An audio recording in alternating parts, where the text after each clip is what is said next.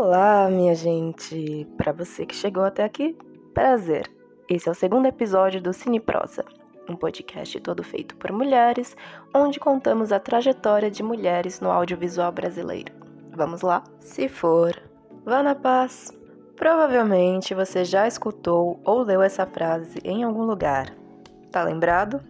Pois bem, a frase de Bacurau, um filme de grande sucesso de Kleber Mendonça e Juliano Dornelles. Bacurau nos revelou grandes atores e atrizes com pesos individuais para a obra, como a nossa entrevistada de hoje, a atriz Clébia Souza, que além de atriz, é professora, preparadora de elenco e dona do sotaque mais gostoso do mundo. Gente, vocês vão entender o porquê. E apesar de ter ganhado grande visibilidade em Bacurau, a Klebia já participou de outro filme do mesmo diretor, chamado Som ao Redor, que comenta sutilmente as relações de classe no Brasil através de sons ameaçadores de Recife, município no qual a Klebia passou a morar. E além desses dois filmes que já mencionamos aqui, ela também atuou em Tatuagem, Quarto para Lugar, O Nó do Diabo, Divino Amor Caranguejo Rei, Tempestade, Um Homem Sentado no Corredor e Rosário. Mas agora chega de falar da Klebia e vamos deixar ela falar por ela. Nas suas redes sociais, você está sempre dando indicações de livros, filmes, cursos e outras diversas dicas. Então, para você, qual é a importância do estudo na vida de um profissional da atuação? É, não só para a área da atuação, mas eu acho que para qualquer área é importante a gente ler, a gente se especializar, a gente tá buscando cada vez mais outras visões, outras técnicas. Mas para além disso, para além de estudar sobre a área, eu acho que é importante o artista, né? Seja o que está iniciando, seja o que já tem uma carreira aí, tá sempre buscando conhecimentos de áreas diversas. Isso vai torná-lo uma pessoa interessante, né? Uma pessoa com bagagem, com referência, e isso vai facilitar também no processo da construção do personagem. Então, eu acho que quando você não tem preconceito musical, preconceito com gênero, é, quando você assiste de tudo, vê de tudo, tá aberta para o mundo, eu acho que você tem uma grande chance aí de trazer personagens incríveis, de dar vida a personagens incríveis e seu trabalho ser cada vez melhor. Conta um pouquinho pra gente como é que foi o seu início de carreira e quais foram os obstáculos que você teve que superar. Então, eu sou natural de Limoeiro, uma cidade do agreste de Pernambuco. Eu já fazia teatro na escola e fiz um curso profissionalizante aqui na minha cidade, né, em Limoeiro. E aí foi quando eu decidi que eu ia ser atriz, que era isso que eu queria. Fiz vestibular, fui fazer artes cênicas em Recife, né? Sair de uma, de uma cidade pequena para a capital já é um, para mim já foi um grande desafio, né? É, ficar longe da família, enfrentar todas essas questões financeiras. E no início eu tive muita sorte, né? Como eu falei, é, eu dei sorte de fazer o primeiro longa de Kleber, né? Eu fiz o teste, não sabia quem era Kleber na época. É, eu estava no meu quarto período, se não me engane. E eu tive a oportunidade de fazer o teste lá na universidade.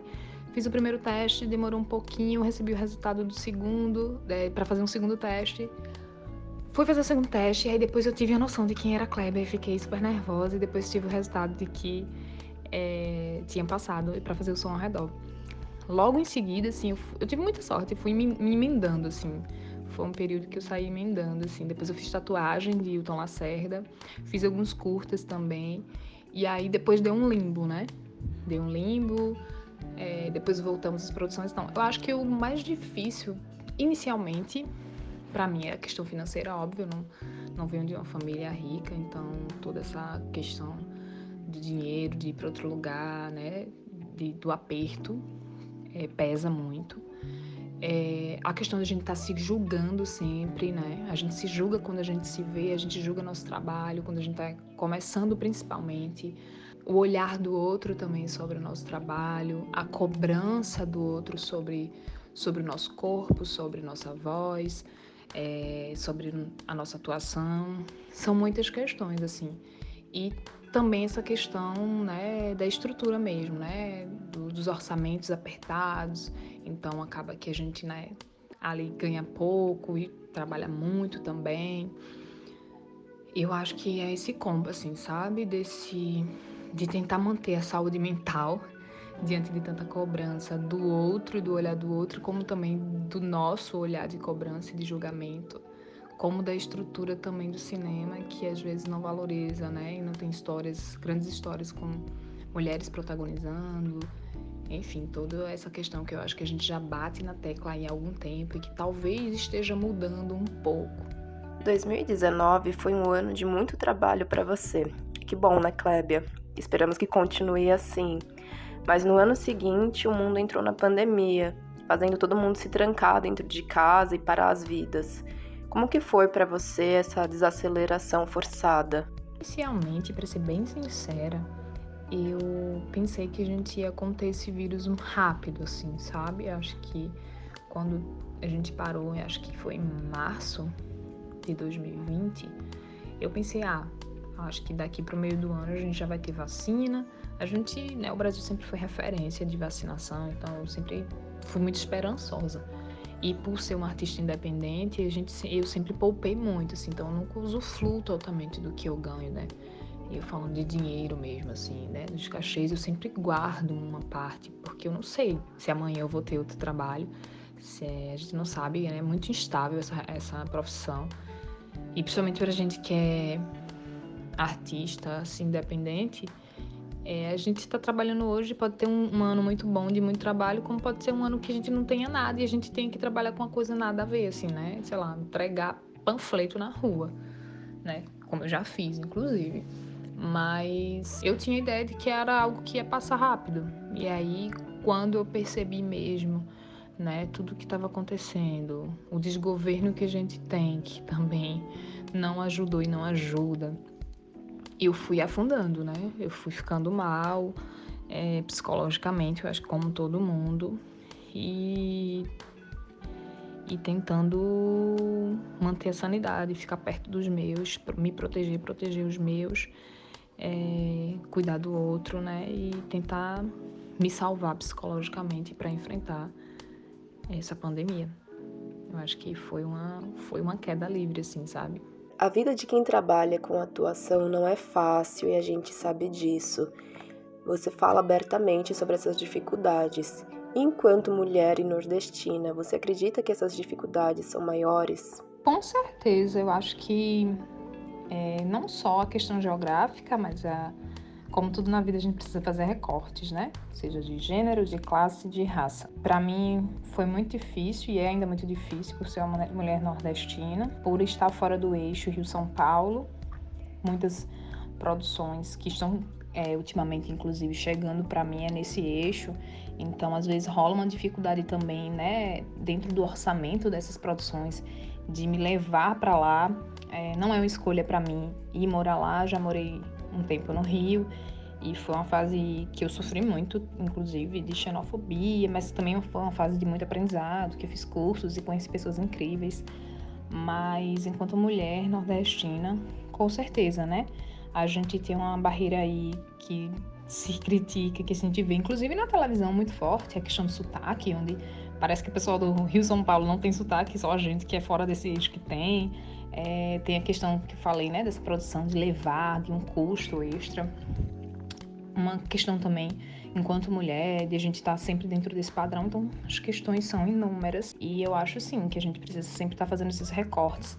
Mas é, eu tento não me deixar abalar hoje em dia mais por isso e tento sempre arrumar uma maneira de ir quebrando é, essas barreiras que vão chegando. O Nordeste é um grande celeiro de artistas, né? Só sai coisa maravilhosa de lá. E você, como uma artista nordestina, sente diferença na maneira como a região enxerga a arte em relação ao resto do país? Não sei.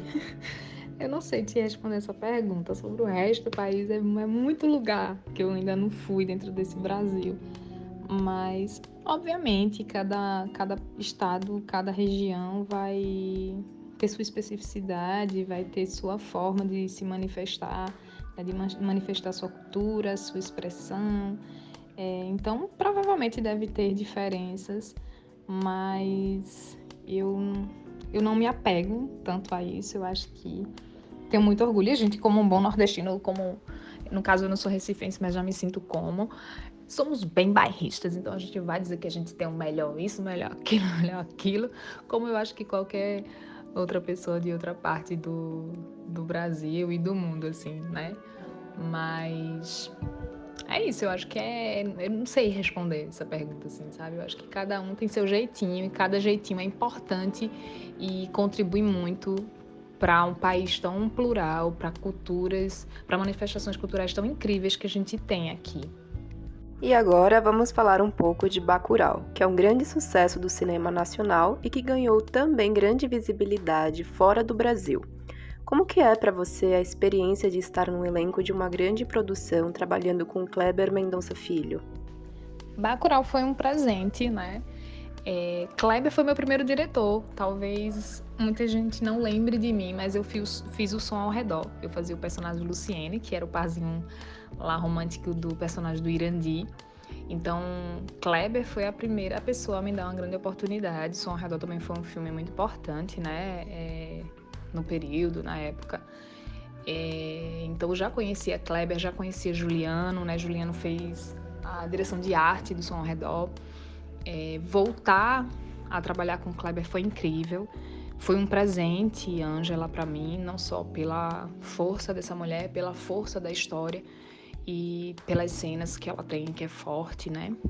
Mas trabalhar com Kleber sempre é um prazer, assim. E Kleber e Juliano juntos, que são, assim, amigos irmãos, assim, tipo o Yang, né? Tipo, dos dois, assim, cada um tem sua personalidade. Foi incrível, assim, conhecer outras pessoas, né? Pessoas que eu admirava há muito tempo. Estar numa produção é, maior. Embora na, na quando a gente fez Bacurau, eu acho que eu não tinha essa dimensão mesmo, por mais que a equipe fosse muito grande. Para mim era muito normal também ali, porque muita gente conhecia, né?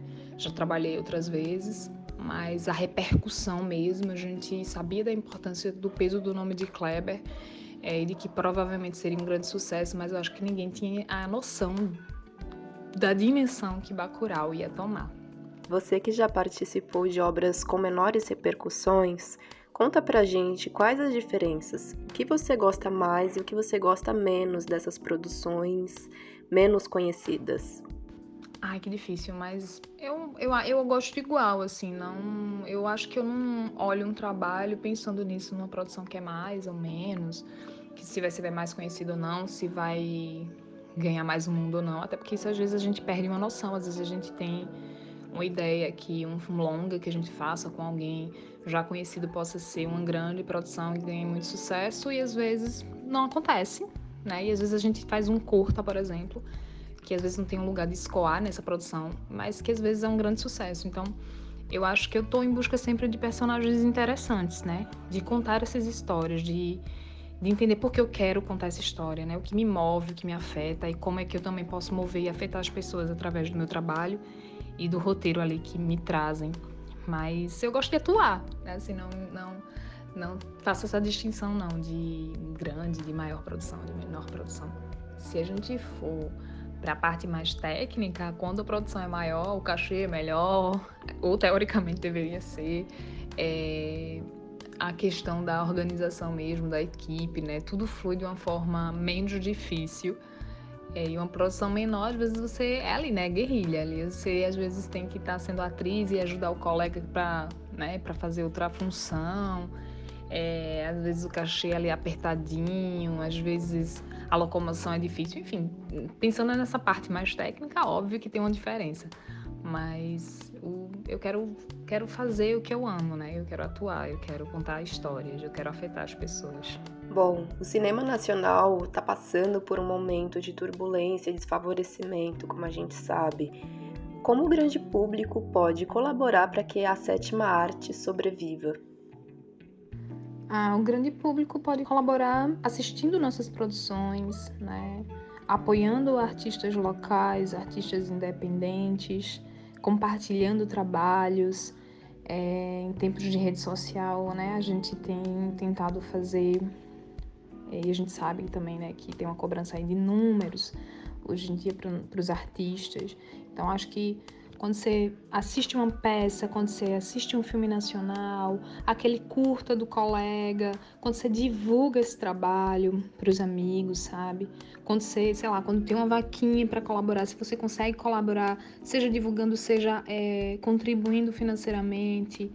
E eu acho que falta muito ainda a gente furar a bolha de sempre ter as mesmas pessoas assistindo nossos filmes e levar esse filme, esses filmes também é, essas produções para grande massa, sabe? É a gente divulgar e mostrar que a gente faz sim produções incríveis, que a gente sim tem, tem profissionais incríveis, que a gente não precisa só valorizar o que está de fora ou só valorizar as celebridades e subcelebridades. É, a gente precisa entender que é um trabalho exaustivo de estudo, de pesquisa. Então eu acho que quando a gente pode fazer essas coisinhas mínimas, a gente já contribui imensamente para esses profissionais. Estamos chegando ao fim e agora queremos saber o que, que você diria, qual o seu conselho para o iniciante da sua profissão, da sétima arte, para quem quer trabalhar com cinema. Trabalhar na sétima arte para mim é perturbador. No sentido, no sentido positivo da palavra, assim, sabe? É o que me move, é o que me afeta é, me deixa nessa busca constante de me conhecer, para poder conhecer esse personagem que eu vou fazer, essa história que eu vou contar. É me desafiar a todo momento, é mexer com coisas que talvez eu tenha deixado adormecidas, é descobrir coisas, é olhar para as pessoas de verdade, é escutar as pessoas de verdade, é me afetar junto com elas, é sentir, né? as pessoas, as reações, as respirações, depois que esse trabalho está pronto, né? Ou quando esse trabalho está sendo feito. Então é uma perturbação maravilhosa, assim, sabe? É, eu acho que eu não sei, saberia fazer outra coisa da vida. É, ou até saberia, mas não seria completa se eu não fizesse o que eu faço. E chegamos ao final de mais um episódio. Os agradecimentos vão para você que nos escutou até aqui, para nossa entrevistada Clébia Souza. Muito obrigada, nós adoramos a entrevista. Ah, antes eu queria te agradecer pelo convite, por essa conversa gostosa. Espero que vocês que estejam escutando tenham gostado também, né? Que tire proveito de alguma coisa. E para as pessoas que estão começando, eu sempre falo para meus alunos, inclusive, né, de não se julgue, não se julgar. É uma profissão que a gente está trabalhando ali com a nossa imagem, né, os nossos sentidos, com a nossa mente, com o outro. Então se respeite, respeite o outro, jogue junto, não se compare. Cada um tem sua trajetória, cada um tem sua história. Tem espaço para todo mundo nesse, nesse meio, então eu não preciso é, derrubar ninguém, sabe? Cada um vai fazer seu, vai trilhar seu caminho e descobrir o seu caminho. Então não tem uma fórmula, persistam se é isso que vocês querem. É, entendo que realmente não é uma profissão fácil, não vai ser fácil, mas se vocês amam, se vocês acreditam, se vocês estão prontos para se conhecer e conhecer o outro, é, vai ser lindo e o caminho é mais importante que a chegada, mas é importante chegar também. E antes que eu me esqueça, se você gostou, tem alguma sugestão ou indicação para o próximo episódio, comenta lá na nossa página do Instagram, arroba Cineprosa com dois Cs. Eu sou Luana Delfino e esse foi o Cineprosa.